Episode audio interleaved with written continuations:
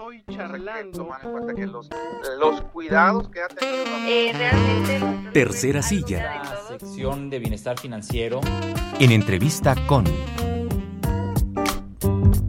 Con Alex Valencia, ya está aquí en Cabina 88.5 Noticias. Bienvenido, Alex. Siempre me da mucho gusto saludarte y más conversar contigo porque si alguien sabe de cine, pues aquí lo tenemos.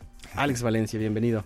Muchas gracias, querido Fillo. Eh, gracias por la invitación. Ya saben que siempre, siempre dispuesto a hablar de cine donde sea y a la hora que sea. Oye, Alex, eh, pues tú eres un comunicador, comunicólogo en toda la extensión de la palabra, con mucha experiencia de muchos años. Estábamos contándolos, no hay que decir cuántos, Alex. sí. Pero con experiencia de muchos años. Y, y bueno, pues ayer la noticia nos conmovió a esta generación eh, quienes en algún momento nos acercamos al cine, nos acercamos a la pantalla, nos acercamos a los libros, eh, pues nos conmovió mucho ayer la noticia del fallecimiento de Fons. Así es, sí, una noticia que nos toma por, por sorpresa. Decía, ayer nos levantamos con una doble sorpresa. Primero la réplica del, del temblor y luego de inmediato pues la sacudida más fuerte para quienes somos cinéfilos, amantes del, arte en general, que fue el fallecimiento de, Jorge Fons, ¿no? que fue un cineasta con una trayectoria sumamente importante y uno de los eh, pues eso justamente más importantes cineastas de la segunda mitad del siglo XX, ¿no? alguien que va en muchos sentidos a marcar el camino de lo que van a ser las generaciones actuales que tenemos ahora en el cine y pues em, eh, pues es justo hacerle un reconocimiento, hacer una revaloración de su trayectoria que por fortuna pues no no ha quedado tan relegada, ¿eh? no, no, no ha sido como eh, el caso desafortunado de otros cineastas que de pronto pues desaparecen de los medios, desaparecen de, de dentro de la misma comunidad cinematográfica y pues van quedando un poco a poco en el olvido. Fons tenía pues esa cualidad, eh, era una una persona que también tenía un don de gente muy muy este muy muy vasto. Tú lo conociste, nos estabas contando que tuviste acercamiento y oportunidad de convivir con él. Cuéntanos, Alex. Sí, por qué? Sí, fue en una ocasión en que se hizo cuando todavía no existía la Secretaría de Cultura, era Híjole, de hecho no recuerdo si todavía era el Consejo Estatal para la Cultura y las Artes o ya era el Instituto de ah, Cultura. Eh, que se realizó en, en, el Ágora del DIF, en lo que es ahora la, eh, este, el, no sé qué, Julián Carrillo, em, un ciclo de cine con directores justamente que, que, vienen de esa, de esa misma época, de, esa, de la misma época de, de la generación de, Rip, de, de bueno, también de Jorge Fons, ¿no? Que estuvo él, estuvo Arturo Ripstein, estuvo Alfredo Joskovics, Alejandro Pelayo y Felipe Casals que vinieron a presentar cada uno de ellos alguna una de sus películas. Fons tenía pues casi recién estrenada El Callejón de los Milagros. Pues estamos hablando del 90 y... Fue como en el 97, 98, más, o menos por ahí, eh, cuando vino. Ya, ya, ya, había sido estrenada eh, comercialmente y, eh, y el, único que venía creo que con una película que todavía no se exhibía acá, creo que era Ripstein, que traía Profundo Carmesí. Eh, los demás, pues bueno, ya venían con películas que ya, que ya o que eran del, de la época justamente de, esta, de esta ruptura, o que eran obra reciente, como en el caso de, de Fons. Y pues, eh, pues eso, es una, una persona que tenía eh, una facilidad para platicar que de esas personas que, que que uno entrevista y es como si estuvieras charlando con un amigo de hace tiempo, ¿no? Aunque, aunque lo acabas de conocer hace tres minutos, te sientes con esa confianza, te sientes con, con ese, con ese gusto. Em, por la forma como te cuenta las cosas, por la, por la pasión que, que se oía en, en, sus palabras, ¿no? Que es una pasión que pues también pudimos observar a lo largo de, de su obra. De hecho, él comentaba que Em, a, pregunta expresa de qué era lo que más le gustaba acerca del cine, él respondía que lo que le más movía, lo que, lo que le podía más, era el sentimiento de hermandad que se creaba en el set, mm. que era esta forma en cómo por un tiempo eh, pues te vuelves familia con, eh, eh, con, con, todo mundo. E, él decía que era igual de importante el asistente de este del jalacables que el director de fotografía o el productor. O sea, ahí todos eran exactamente igual, porque eh, totalmente cierto.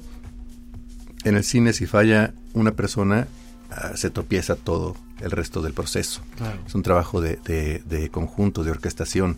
Y pues la labor del director es precisamente hacer que esa, esa orquesta suene fino, Claro. que suene, suene bien. Y eso pues era lo que le gustaba a Fons y lo sabía hacer muy Lo bien. sabía hacer muy bien. Oye, a propósito de eso, hay, a ver, es, es muy emblemático ese relato visual en Rojo Amanecer. Vamos a esa parte de la historia, Alex, para que nos cuentes la importancia de su obra en ese momento, en ese contexto político, económico, social de México. Sí, pues mira, Rojo Amanecer fue una película por, obvias razones bastante, bastante complicada. Eh, estamos hablando de un tiempo en el cual, pues, eh, todavía eh, era muy delicado hablar de ciertos temas, sobre todo aquellos que tuvieran que, mm, que ver con una Con acusación 60. directa o indirecta hacia el gobierno, hacia el ejército y eh, un hecho tan doloroso y tan nefasto como fue la matanza de Tlatelolco del 2 de octubre del 68. Eh, entonces, eh, Fons se encuentra en algún momento, casi circunstancialmente, según lo cuenta, con Guadalupe Ortega, que tenía una, un, un guion que se llama Bengalas en el Cielo, y que, pues bueno, lo platicó con él, un guion que estuvo haciendo ella junto con Javier Ortega, y este, y pues Fons le propone que lo, pues, pues que lo hagan, ¿no? Ajá. y, y, este pero al mismo tiempo se dan cuenta de pues de las implicaciones que puede tener hacer una película en este en este sentido ¿no? entonces la presentan a varios productores obviamente nadie le quiere entrar Al tema, por- claro. al tema sí, no, no, no, no por fondos sino por el tema Sí, sí, sí. eh, porque digo sí estamos hablando de, de un momento en que México pues todavía estaba regido por una censura muy fuerte en, en muchos ámbitos ¿no? sí. O sea, casi en la clandestinidad se grabó. de hecho Sí, de hecho se, se, se graba de esta, de esta forma. Eh, se hace una reproducción de un de, un, de uno de los departamentos del, de, de este, del, de este multifamiliar de Nonualco Tlatelolco Ujú, eh, en un estudio que pues bueno que se logró gracias a, a, este pues, a gente que conocían de ahí que les permitió entrar. Dice Fons que midieron exactamente todo para hacerlo tal cual en el en el set.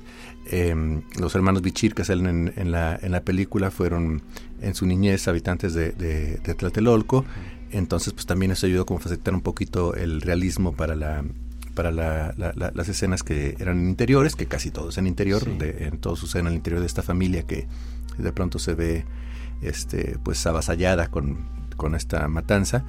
Y eh, sin embargo pues había también escenas que se tenían que realizar en exterior. Eh, hay que recordar sobre todo el final que es un final muy muy fuerte muy doloroso este con este niño saliendo a la calle y viendo lo, lo, lo que había sucedido y para esto se mm, consiguieron un permiso de uno de los participantes, un, alguien, un- alguien del crew que estaba estudiando cine y que, pues bueno, consiguió un permiso para este señalar que estaban haciendo un documental sobre la reconstrucción de una escuela de, de, de la zona. Y entonces, pues así se lanzaron a, filmar. Fue como, fue como pudieron filmar en, en exterior. Y sin embargo, pues bueno, sí les llegó a caer la policía. Este, pero pues bueno, con ese permiso lograron como torearlos y Salir adelante. y salir adelante. Y cuenta también que la, la- la propia gente de, del- de, de Tlatelolco eh, se dio cuenta que realmente no estaban haciendo eso que, que decían, sino que estaban haciendo una película para contar lo que había sucedido. Y les ofrecieron ayuda, les ofrecieron donde quieran guardar sus cosas, quieran, si hay problemas, vienen y se meten a mi casa, eh, porque la gente pues obviamente quería que se contara esa parte que Claro. estaba que estaba oculta y que pues había sido em, pues por mucho tiempo eh, pues puesta casi casi como una leyenda este, de, de- de revoltosos, ¿no? Este, pues recordemos que incluso en ese tiempo, eh, el propio 2 de octubre, el Jacobo Saludos que ni siquiera lo mencionó, Ah, su cierto. frase famosa de hoy fue un día soleado. Ah, ¿no? sí, cierto, cierto. este eh, que todos los periódicos los este los callaron eh, o, o- o lo atribuyeron a, a hippies socialistas influidos por la URSS en ese en ese momento ¿no? Sí, claro. Eh, y pues bueno eh, la película ya una vez terminada pues empiezas otra parte de este de esto de este largo camino para poder eh, salir para, para, poder- para poder estrenarse.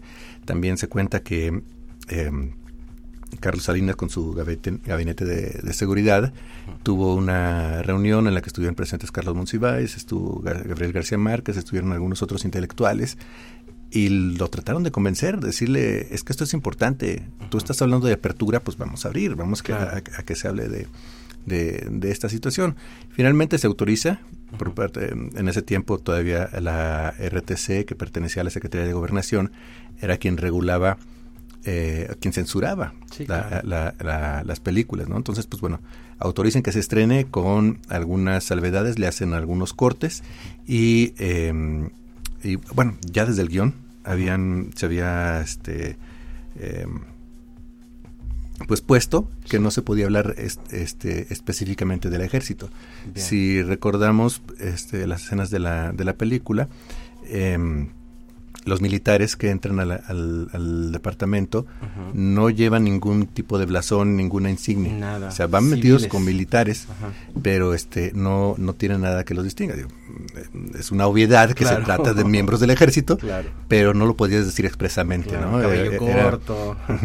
Era una de las instituciones intocables en ese momento todavía en nuestro en nuestro país, ¿no? Eh, y, que, y pues que pues bueno después de ello tiene un estreno muy limitado en la Cineteca Nacional y, y de ahí se prendió la mecha y se convierte en una película sumamente exitosa, una película que, que, que, este que va a romper en taquilla porque pues justamente como como te decía la gente quería ver qué, qué pasaba, Claro, ¿no? qué había qué- qué- pasado. qué había sucedido, Ah, porque hasta el momento la única película que lo había tocado y, y, del, y, y del lado de una cuestión también dolorosa pero tangencial eh, fue Felipe Casal con, con Canoa, ¿no? de este pueblo donde el cura insta a que linchen a un grupo de, de estudiantes de, de la época, del, del 68, porque por creer que eran socialistas y comunistas que iban a, a querer cambiar a, a- a la gente y a robarse sus cosas Sí. y comerse a sus niños. Pero directamente el conflicto como tal no se había mm, abordado y la única película que vi del 68 fue el testimonial que Leobardo López Areche eh, conjunta, que no la hizo él solo, con otros estudiantes del CUEC, que después que, eh, fue el documental El Grito, pero fue eso, fue un documental de lo que estaba pasando en ese momento. Ya posterior a ello no se había hablado directamente de este hecho tan trágico, ¿no? Y, y- Fons lo aborda, creo yo, con, con- con muy buen tino. Sí. Eh, de- desde los primeros minutos nos empezamos a, a- digo, a pesar de que ya sepamos y vamos un poco predispuestos a, a- ver quiénes son los buenos y quiénes son los malos, Ujú. sí nos empezamos a interesar con lo que eh, es este núcleo familiar que, que- que es el protagonista de, de la, de la película, ¿no? Y luego junto con ellos nos vamos conmoviendo y nos vamos sintiendo esa, esa opresión, esa, esa, ese no poder huir a ningún lado, ¿no? O sea, el- Claro. el- el- la sala del departamento, que es donde se desarrolla la mayor parte de la película, eh, se vuelve esa, esa cuestión opresiva de lo cual no puedes escapar, ¿no? Estás Claro. atrapado y estás como, como, como una presa que está puesta ahí totalmente O sea, para... sí logró su objetivo de hacernos, de surtir efecto y provocar la misma emoción que estaban sintiendo los personajes. Sí. o sea, es, es que eso es maravilloso, Alex. Y, y te digo, lo sabía hacer Fons bastante, Sí. bastante bien porque em, algo que, que fue creciendo con a, a lo largo de su, de su trayectoria fue precisamente esa esa cercanía con sus personajes, que eso es otra característica importante. Te digo, una es la, la paz y la hermandad que se da dentro del set, que no siempre se da así. Luego mm, hay sets que son este, una, una guerra civil interna durante todo el rodaje. ¿no? Este, eh, y por otro lado también está la forma como trabajaba con sus actores que era una forma bastante libre. Eh, él comentaba que él ya en, el rodaje no les daba absolutamente ninguna indicación a sus actores. No les ponía marcas, no les decía con qué énfasis había que decir tal cosa, porque él confiaba en lo que, en lo que hacían. Eh, sí preparaba de manera previa, eh, junto con el actor, pues eh, eh, eh, la interiorización del personaje y que todos estuvieran en el mismo canal, ¿no? Que, pues bueno, platicar acerca de la biografía del personaje, de quién era, por qué sentía tales cosas, por qué iba a actuar de esta manera, por qué, por qué se iba a reaccionar así y no de, y no de otra forma. Y, y eso era todo. Esa era, eso era la, la forma de dirigir a sus actores. Entonces, pues ellos salían y se expresaban como tal.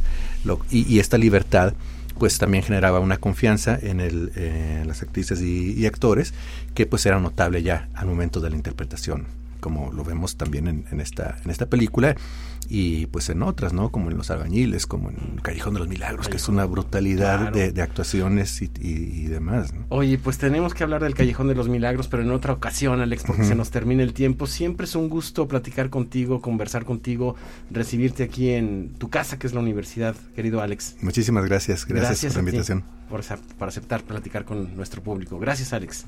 Gracias.